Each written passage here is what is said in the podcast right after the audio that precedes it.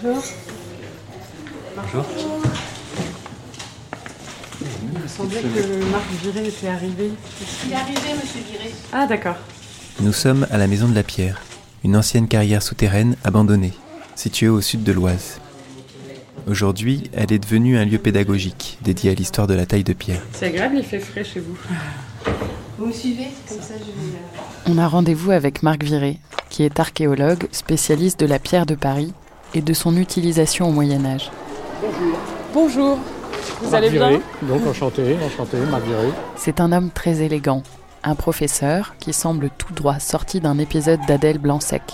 Nous le retrouvons, tout de blanc vêtu, avec sa moustache rousse, soigneusement taillée et ses yeux bleus clairs, rieur et bienveillant. Bon, ça a été pour arriver? Vous Oui, avez... Très bien, on était à Rocamat. Oui, vous avez enregistré à Rocamat, là. Oui. Il y a de jolis sons, hein, de machines et euh, d'ambiance euh, de travail. C'est, dense comme euh, son. La grosse machine qui découpe le- la pierre en tranches comme du pain à griller le matin, ça a du succès, hein, n'est-ce pas? Mais euh, bon, ça c'est pour euh, rigoler. Parce que pour nos siècles passés, ça ne nous concerne pas. Mais c'était autre chose. Oui, c'est autre chose. Marie Thierry, Théo Boulanger. Après le feu. Épisode 4. Voilà. Nous sommes dans une, une sorte de galerie qui rentre à flanc de coteau euh, dans la masse de pierre de la colline avec des murs de chaque côté. Techniquement, on appelle ça une entrée en cavage. Et donc, ça fait un espèce euh, d'espace resserré et d'un seul coup, à l'oreille, le son change. On passe euh, de l'extérieur ensoleillé au monde des enfers. Pourquoi en fait Bah, on est dans le monde souterrain. Un monde étrange dont les textes anciens ne parlent quasiment pas, mais dont on sent bien euh, qu'il s'est un petit peu coupé de la réalité de la ville médiévale qui était euh, à proximité. Et euh, ce monde étrange et monde à part a toujours exercé une fascination. C'est un monde dans lequel vous vous sentez bien? Oui, je me sens bien dans ce monde souterrain. Oui, tant que je ne suis pas six pieds sous terre, là où je ne ressentirai plus rien. Oui, c'est un monde, c'est un monde accueillant.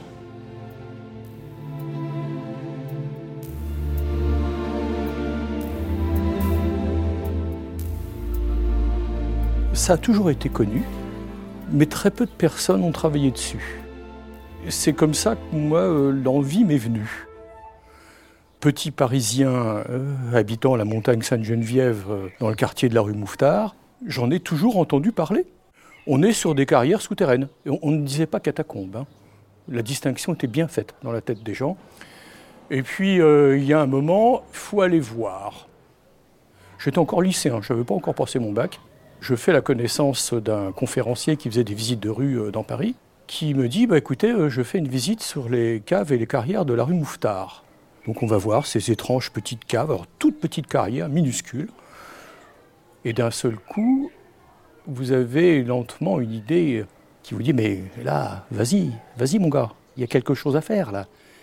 Qu'est-ce qu'il y avait à faire? Tout, décrire, raconter, expliquer, montrer, décrypter, diffuser. Tout était à faire. Voilà, nous franchissons la belle porte métallique. Et là, d'un seul coup, la lumière change. Et voilà, nous progressons.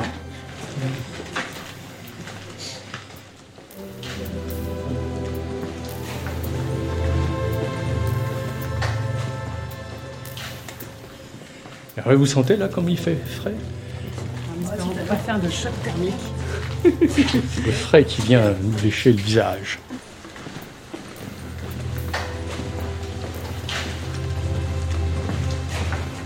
La, la température d'une carrière souterraine, c'est 12 degrés. Et donc, euh, c'est pas trop froid, c'est pas trop chaud, on y est bien. Nous, nous, ce matin, nous étions dans une carrière ouverte. Quelle est la différence et pourquoi une carrière euh, souterraine? Alors, il y a effectivement deux manières d'exploiter la pierre. Euh, les carriers ont un vocabulaire génial, j'aime beaucoup. Quand on exploite en dehors, eh bien le terme est magnifique, c'est à ciel ouvert. Et quand on est en souterrain, ben, on ne dit pas à ciel fermé, Le banc de pierre qu'on laisse au-dessus de notre tête est nommé par les carriers le ciel de carrière. On laisse le dernier banc dur de manière à soutenir les autres terrains qui sont au-dessus. Bon, pour une raison très simple. Au-dessus, vous avez de la terre, de culture. Dans le monde médiéval, il n'était pas question de sacrifier des mètres carrés de terre pour, euh, surtout à Paris, le long de la, vallée de la Bièvre, c'était de la terre à vigne. Et tout le vignoble parisien était là. Et donc, euh, ça serait un moyen de supprimer le, travail et le revenu. Pour cette raison, on est passé en souterrain. Et alors, pour les cathédrales, d'un coup, on a des volumes très importants qui sont nécessaires Oui.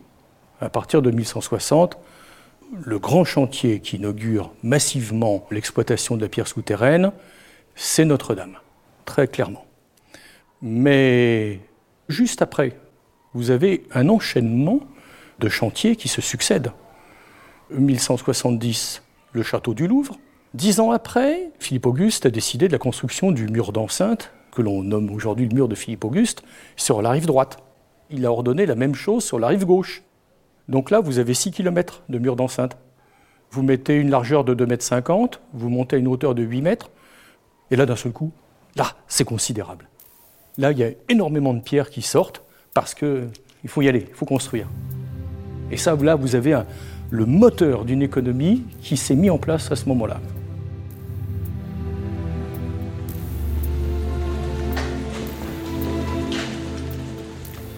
On avance dans un couloir assez large. Et on s'enfonce de plus en plus loin dans la carrière en suivant Marc. On finit par déboucher dans une grande salle, une sorte de crypte naturelle avec de gros piliers, tous les 5-6 mètres.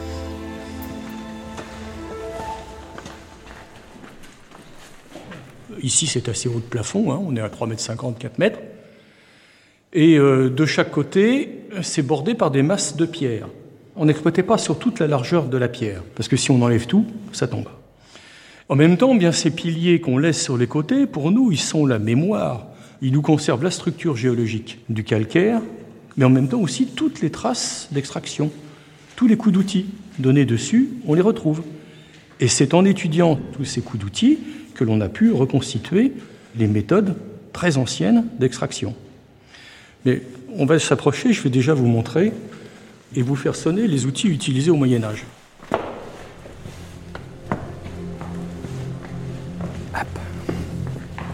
Hop, alors là, je mets ma veste de pierreux. On est souvent habillé en velours. Vous êtes chic pour une carrière là quand même.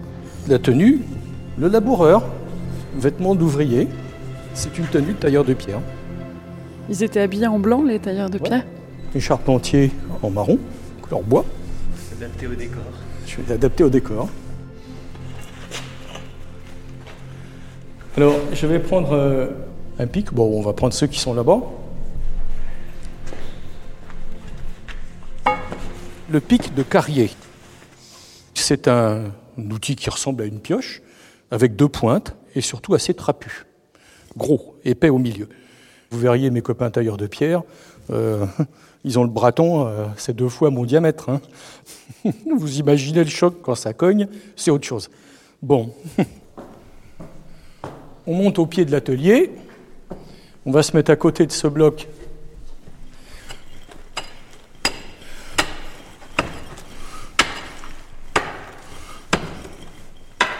Vous, c'est quand la première fois que vous avez pris un outil pour taper comme ça sur la pierre? Oh, moi j'avais une quinzaine d'années. Dans la maison de Seine-et-Marne. Avec le papa et le vieil ami de mon père, entrepreneur en maçonnerie. Et euh, quand j'ai commencé euh, dans mes jeunes années d'étudiant, j'avais ma fouille archéologique où je fouillais une villa gallo-romaine. Après, j'avais des restaurations à faire avec les moellons retrouvés, avec tout ça.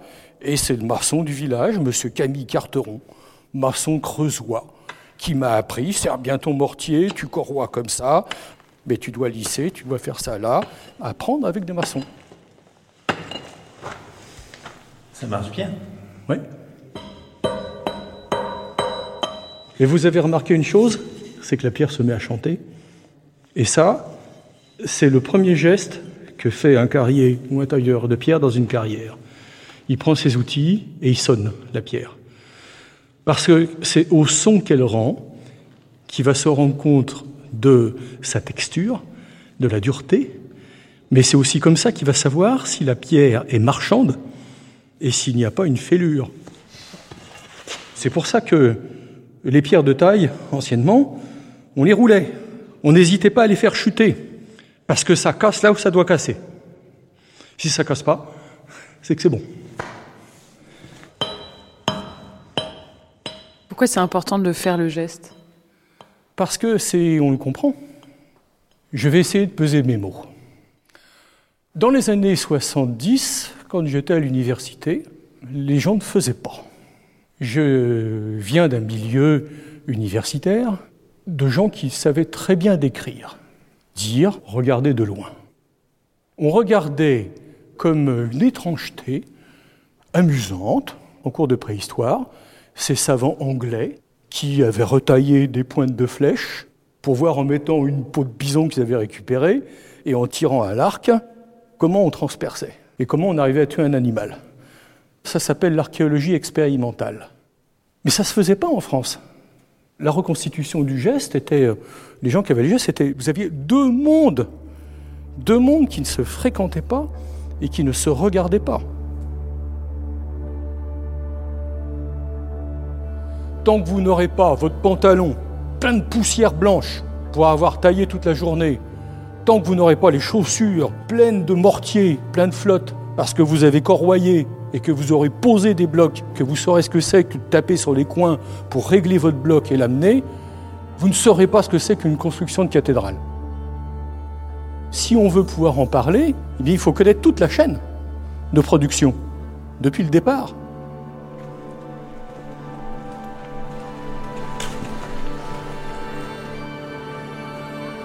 Alors évidemment, tout le monde pense aux tailleurs de pierre, les maçons.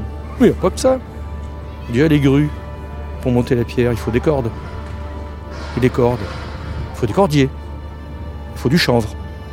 Des forgerons qui, à longueur de journée, entretiennent des outils. Il faut amener le bois, il faut amener l'anthracite, il faut amener le minerai de fer. Ils mangent tous, hein. Ils mangent et ils boivent. Si vous avez 200 personnes qui travaillent en même temps, ça veut dire que c'est de la tendance. Vous avez les chartiers, les chevaux, mais ça d'un seul coup, c'est une activité phénoménale.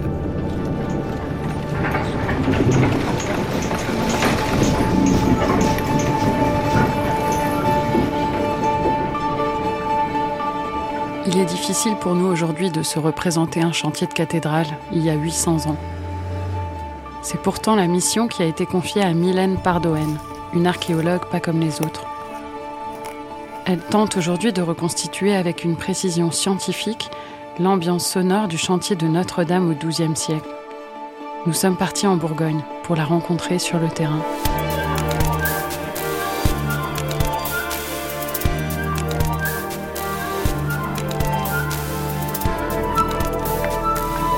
nous avons rendez-vous avec Mylène Pardoen. Je l'ai pas vu. Je vais essayer d'aller au bureau. Ok, merci beaucoup. Merci.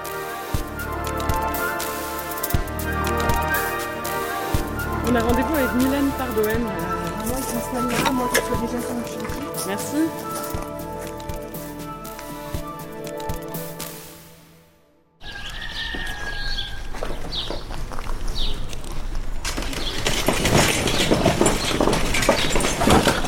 Nous sommes au château de Guédelon. Ça fait plus de 25 ans que ce chantier expérimental élève un château fort bâti selon les techniques et matériaux utilisés au Moyen Âge. Vous êtes avec Mylène, c'est ça Oui, c'est ça. Eh ben, on va vous y amener.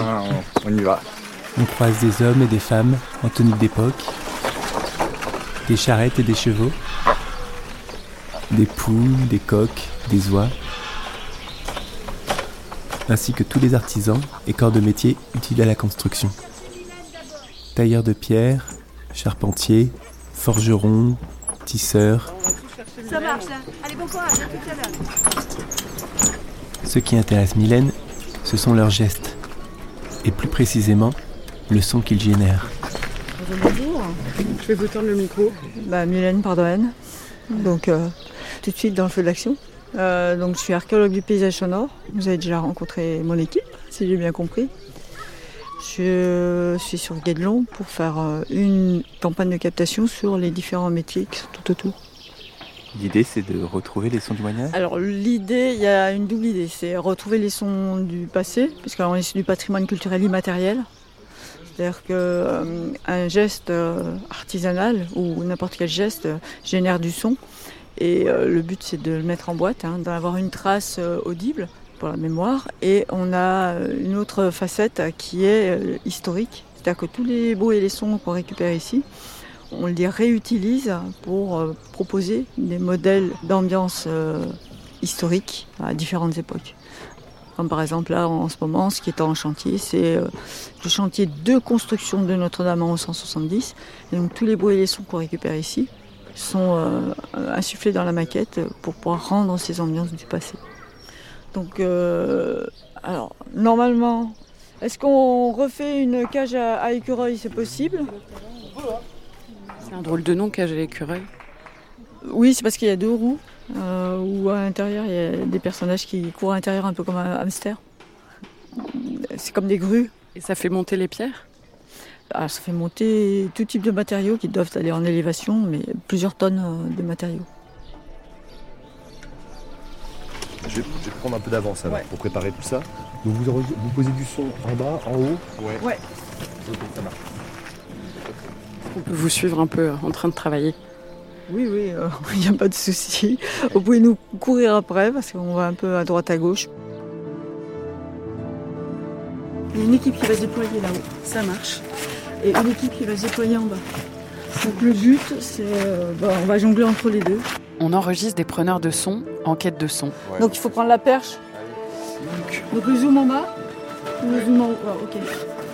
C'est une course-poursuite à l'écoute du passé. Et, mettre un micro sur la, sur la corde. Bah, on avait essayé déjà, c'était pas, franche. Il faut un micro qui va en bas.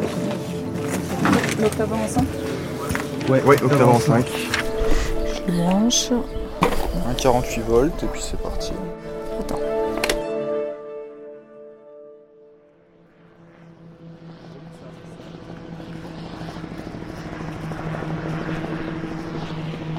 Les sons modernes, ils sont un peu partout.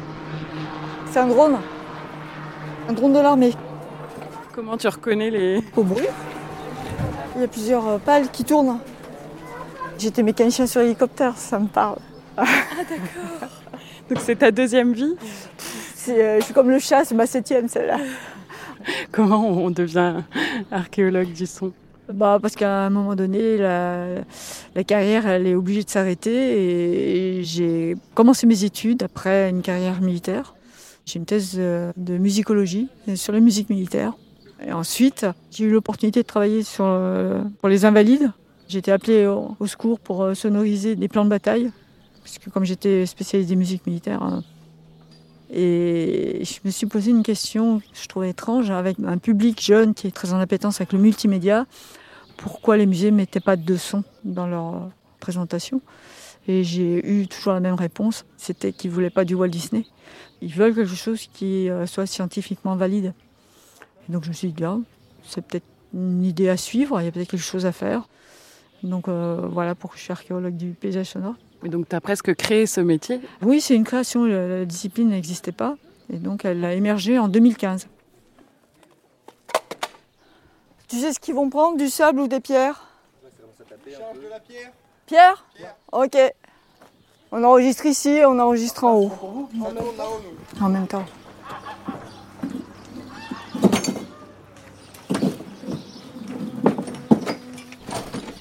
Ouais Oriente le micro vers le haut. On va faire un coup de cloche pour les synchros. Vas-y. Bon. Alors on enlève les freins. Marchez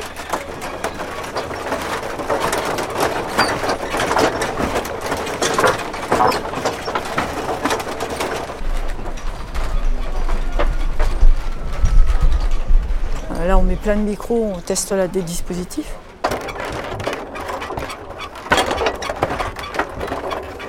Il y a une partie sous la cage à écureuil et une partie à l'extérieur de la cage à écureuil pour bien prendre la totalité du mouvement. Ok, stop. Et euh, sur ces dispositifs-là, quand on va dérocher, quand on va retourner euh, au laboratoire, qu'on va les écouter, si c'est mal travaillé, c'est plat. Alors les sons sur lesquels on travaille, on essaye de les rendre vivants pour pouvoir perpétrer, donner, transmettre cette espèce de mémoire euh, sensorielle.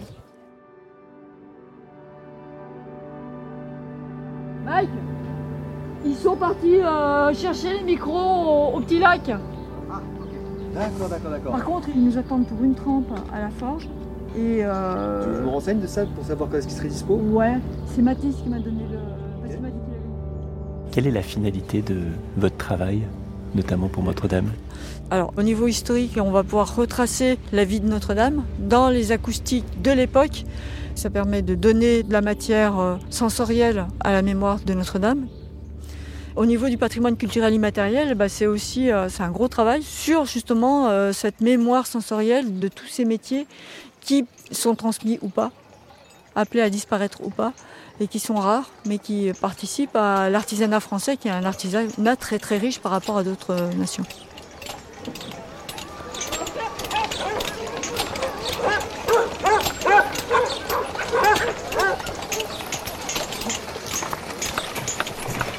Après notre visite à Guédelon, Mylène nous a envoyé le résultat de son enquête. Voilà donc l'ambiance sonore que l'on devait entendre sur le parvis de la cathédrale au moment de sa construction. Si vous tendez l'oreille, vous retrouverez sûrement le son de la cage à écureuils.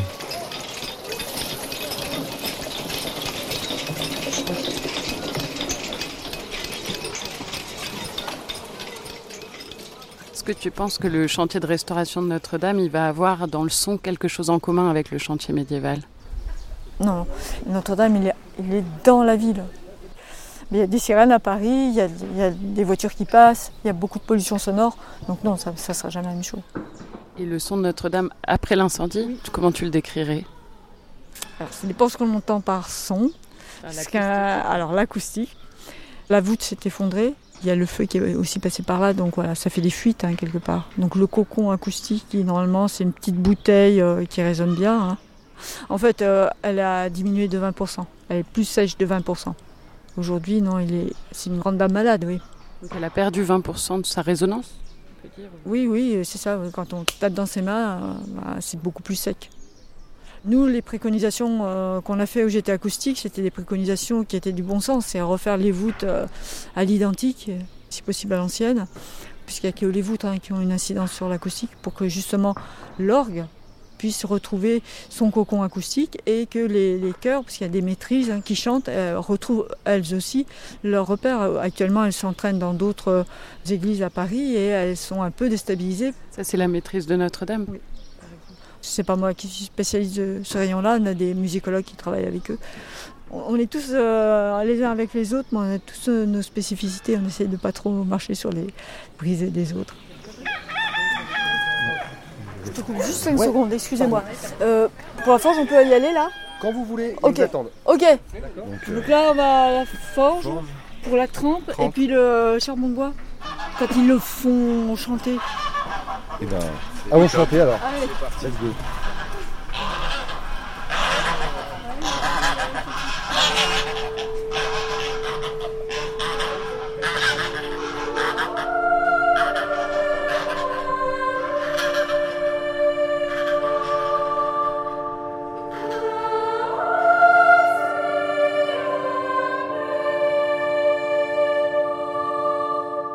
Dans le prochain épisode, nous partons à la rencontre des chanteurs de la maîtrise de Notre-Dame.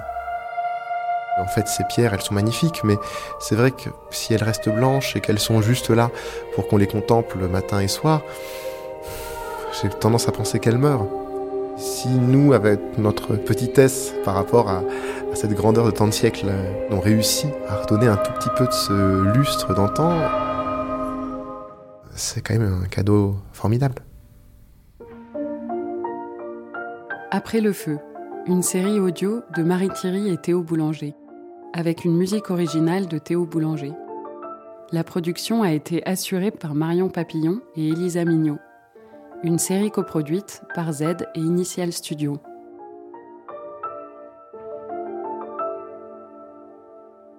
Nous souhaitons dédier cet épisode à Marc Viré, ce grand spécialiste des carrières qui a su nous partager sa passion pour le monde souterrain.